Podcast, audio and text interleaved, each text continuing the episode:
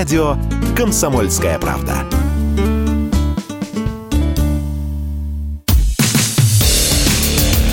«Между строк» – проект Радио КП о самых актуальных книжных новинках. Друзья, у нас сегодня встреча э, с гостем, которая пришла в студии. Анна Матвеева, автор романов «Перевал Дятлова» и «Летай на девяти», «Завидное чувство» Веры Стениной, э, сборники рассказов. Одним словом, с нами сегодня писатель, который представляет свою новую книгу «Каждые сто лет. Роман с дневником». Здравствуйте, Анна. Здравствуйте. Ну, во-первых, поздравляю. Наверное, каждое, каждое произведение – это как ребенок. Ребенок сейчас в свободном плавании. Как чувствует себя малыш? Хорошо. Хорошо? Спасибо, да. Растет, развивается, все складывается пока, по-моему, очень неплохо. А вы за судьбинушкой э, наблюдаете ребенка? Я, я к тому, что как оценивают его. Это, это такой традиционный вопрос. Читаете ли вы, что пишут? А у нас же, да, я Пастернака не читал, но...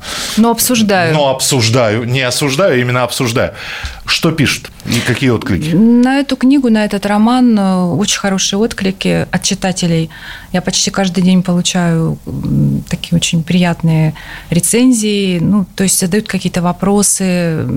Я чувствую, что книга нашла своего читателя, и что это читатель не в единственном числе. Вот. По поводу критики, ну, здесь уже все не так весело, потому что критики такой серьезной на этот роман я получила достаточно мало, но мне кажется, это связано с тем, что сейчас критики вообще, в принципе, настоящей почти нет. Uh-huh. Я имею в виду литературную критику. Есть маленькие такие читательские обзоры, э, рецензии, опять же, не совсем профессиональные. Я всегда вижу, человек читал книгу или нет. Или он судит о ней, пролистав ее и почитав, как делают часто в начале, в середине и в финале. То есть э, раньше бы, да, литературка, литературная газета. О чем пишет товарищ Матвеева? Давайте разберемся. И дальше. Ну, хотя бы прочитали до конца. Это всегда подкупает, когда, в общем, судят не просто по обложке, по двум-трем страницам и по какому-то стереотипу, что ли, который сложился об авторе, а, ну, в общем, погрузившись в текст и подумав о нем. Вы сказали слово «читатель», э, не деля его на гендер. Э, и это, наверное, правильно, то есть это как раз роман для всех и для мужчин, и для женщин, несмотря на то, что я...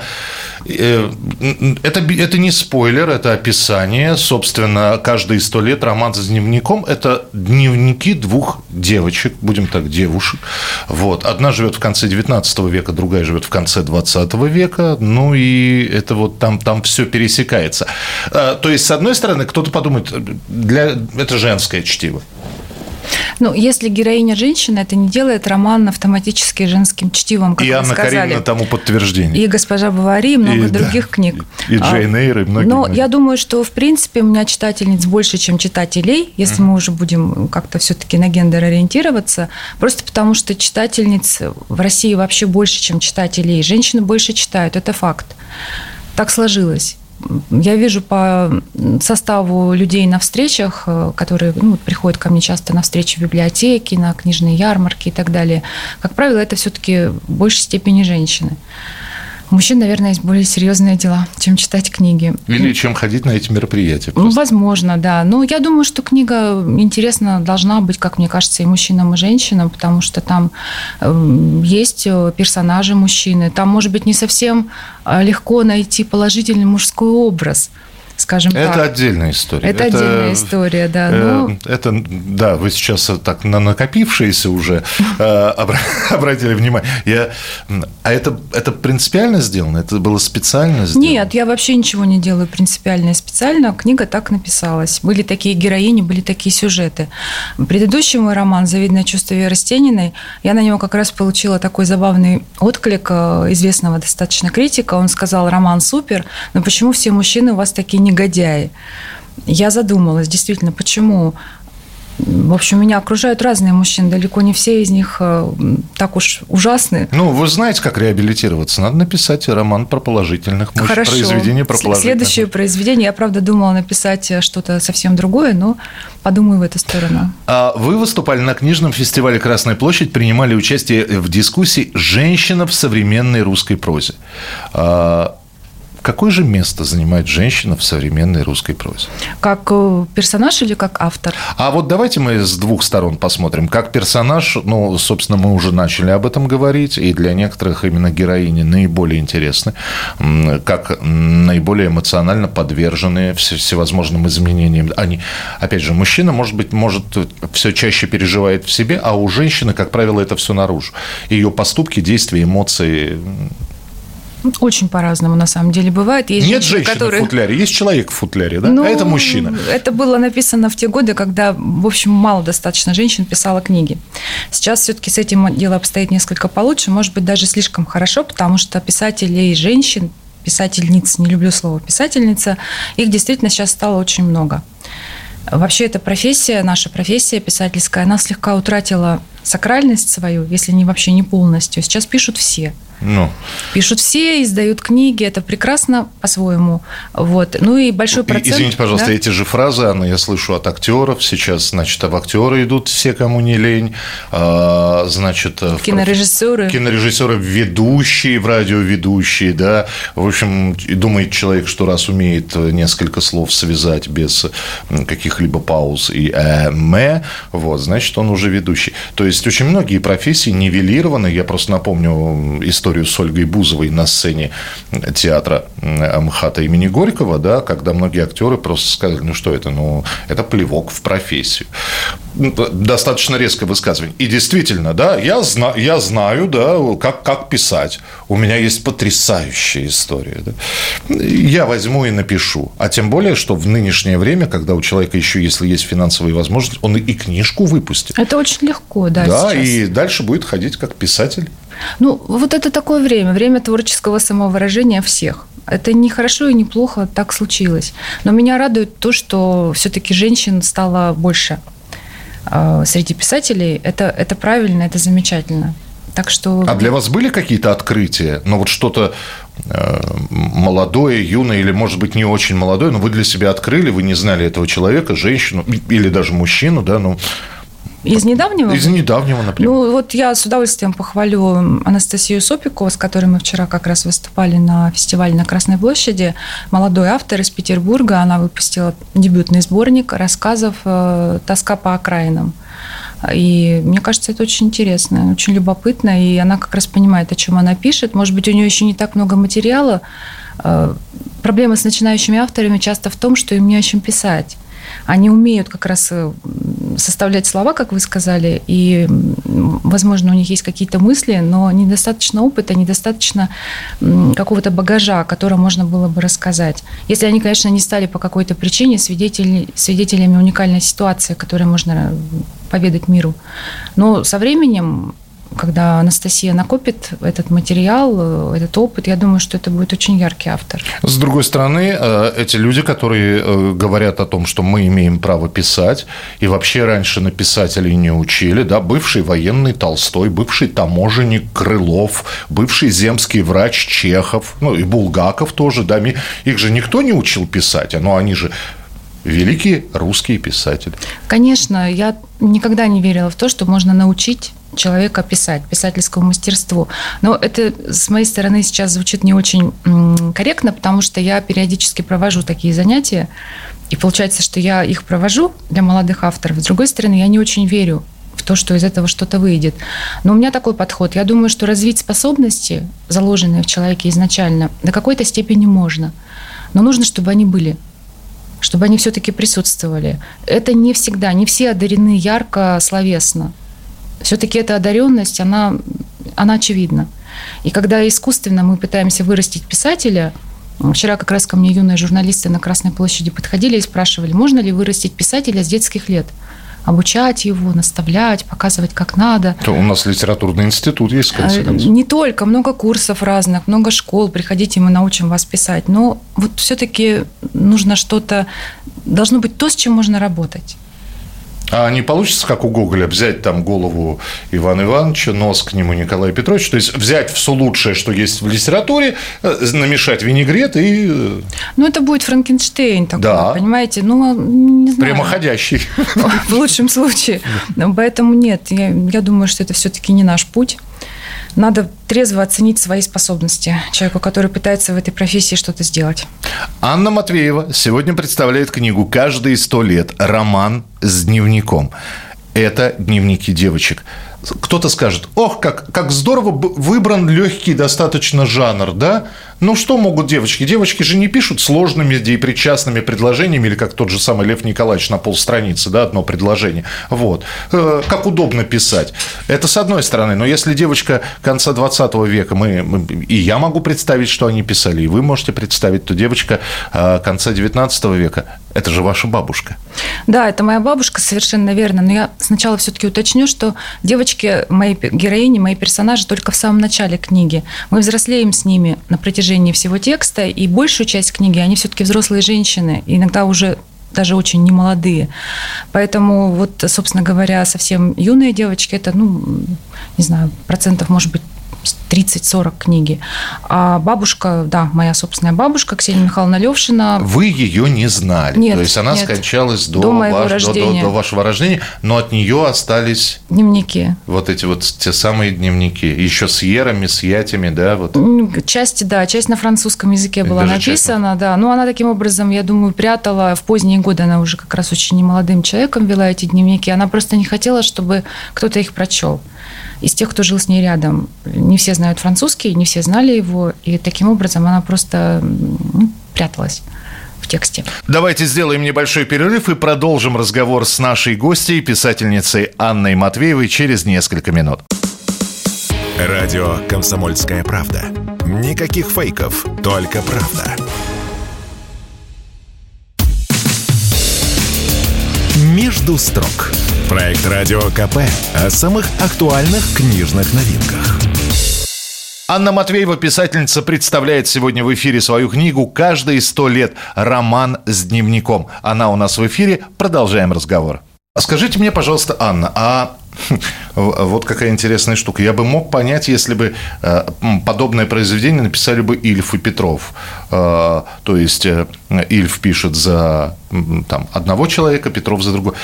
Как у вас это все шло? То есть писался сначала дневник бабушки, да, ну и или от лица бабушки, или вы все время переключались так, значит, я сегодня в образе бабушки, ну или, собственно, пишу от, от ее имени, или я сегодня в образе этой девушки конца 20 века? Удивительно, что вы упомянули Эльфа и Петрова, потому что они в моем романе тоже появляются. Я, когда собирала материал для этой книги, э, кто-то из детей моих мне подсунул книжку Ильфа и Петрова, где были главы из «Золотого теленка», по-моему, не вошедшие в роман.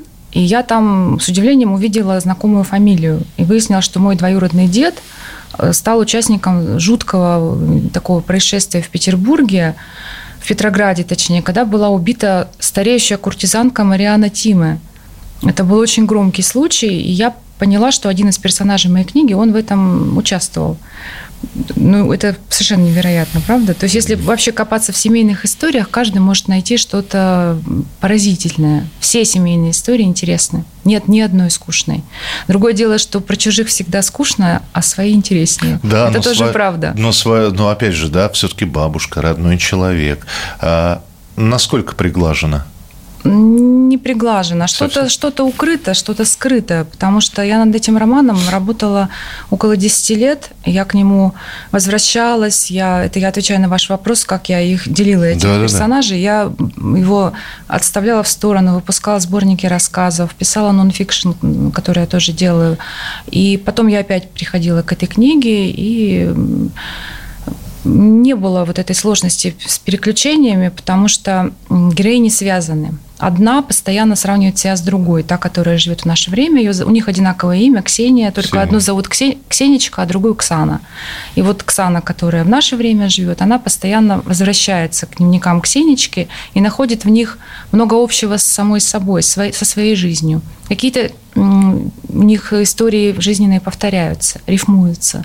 Так что нет, это было несложно. Как раз мне кажется, что вот эта связь, она мне помогала.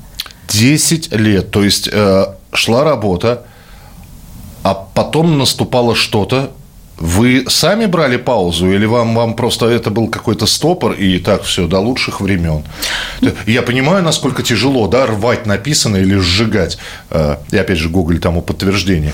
Э, хотя там, говорят, было минутное помешательство, и он потом очень жалел про второй том «Мертвых Наверняка. душ». Вот. А вы просто через... говорите, так, все, отдыхаем. Значит, милая Оксана, отправляем-ка вас немножечко в ящичек полежать, отлежитесь, настойтесь как хорошее вино. Так было? Не совсем. Э, писательская работа, она ведь не только состоит в том, что ты сидишь за столом и заполняешь э, строчками лист белой бумаги. Все не совсем так. Я постоянно про это думала. Я выстраивала сюжет в голове. Мне очень хотелось посетить все места, которые упомянуты в романе. География там обширная, начиная от начинается действие в Полтаве, потом Польша, потом Латвия, потом появляется Петербург, Екатеринбург, э, Хабаровск, Швейцария, Париж – если со Швейцарией и Парижем все было тогда достаточно просто, то вот, например, Хабаровск устроить поездку было достаточно трудно. Это все-таки очень далеко и очень дорого. Я очень рада, что я там побывала. Мне это было важно, увидеть все места, связанные с э, моей героиней, с моей бабушкой. Побывать везде, где была она. Увидеть все места, которые описывала она. я нашла очень много интересного. Работала в архивах много, в Петербурге, в историческом архиве, где Э, ну, хранятся много материалов в архиве Петербургского университета, который окончил мой дед. Он был такой достаточно известный ученый, минералог. Надо, кстати, говорить минералог, но я не могу эту норму освоить, поэтому буду говорить по-прежнему. Специалист по минералам, скажем так. Скажем так, да. Он был основателем Уральского геологического музея и один из ректоров первых нашей горной академии. Ну, в общем, такой яркий научный персонаж, и я хотела все материалы с ним связанные найти. В архивах все это хранится, но чтобы с ними поработать, требовалось время. Вот так, так эта работа и шла. Вы, когда садились за эту работу, а, я с одним писателем разговаривал, он говорит, я знал, с чего начнется эта история и чем она закончится. Мне осталось заполнить середину. Совершенно верно. То, точно да, так же, да? Да, да, это почти всегда так. Мне кто-то дал однажды хороший совет, что когда ты пишешь, надо держаться поближе к финалу. Даже лучше начинать с финала, так проще. Это не совсем логично, да, то есть человек все-таки должен ну... выйти, идти, потом прийти в какую-то точку. Но вот для, э, для человека пишущего все они знают, как сложно закончить текст, особенно большой текст. Почему так часто провисают финалы, концовки даже в очень хороших книгах? Потому что люди так разгоняются, что они просто не могут остановиться. И они заставляют себя просто поставить точку, иногда они ставят ее немножко не там, где ну, надо. или тот же Дюма, который писал, потому что платили хорошо, там чуть ли не за каждое слово, да? Ну, много таких примеров, да. Поэтому тут э, совершенно верно. У меня похожая история. Я, как правило, понимаю начало, финал, но в процессе могут самые разные вещи происходить. А, вы знаете, я я вот когда прочитал, что вот это вот каждые сто лет роман с дневником, он вышел, да, и при этом э, хотите узнать, почему я не буду покупать эту книгу? Наверное, да. Да, я вам скажу. Я знаю, что на самом деле изначально в рукописи он, она в два раза толще. Я буду ждать авторскую... Режиссерскую версию? Это будет авторская версия. Вы обещали, что она будет. Вот. Я хочу, я хочу узнать полностью всю эту историю. Я, опять же, у издателей свои резоны. Как выпускать, что выпускать, да. Но уж если я знаю, что человек написал в разы больше, или в случае с режиссерами снял в разы больше, я дождусь режиссерскую версию, в данном случае авторскую версию. Потому что мне все время будет казаться, если я это прочитаю, что мне какой-то десерт мне не додали. Вот. Что по порция половинина.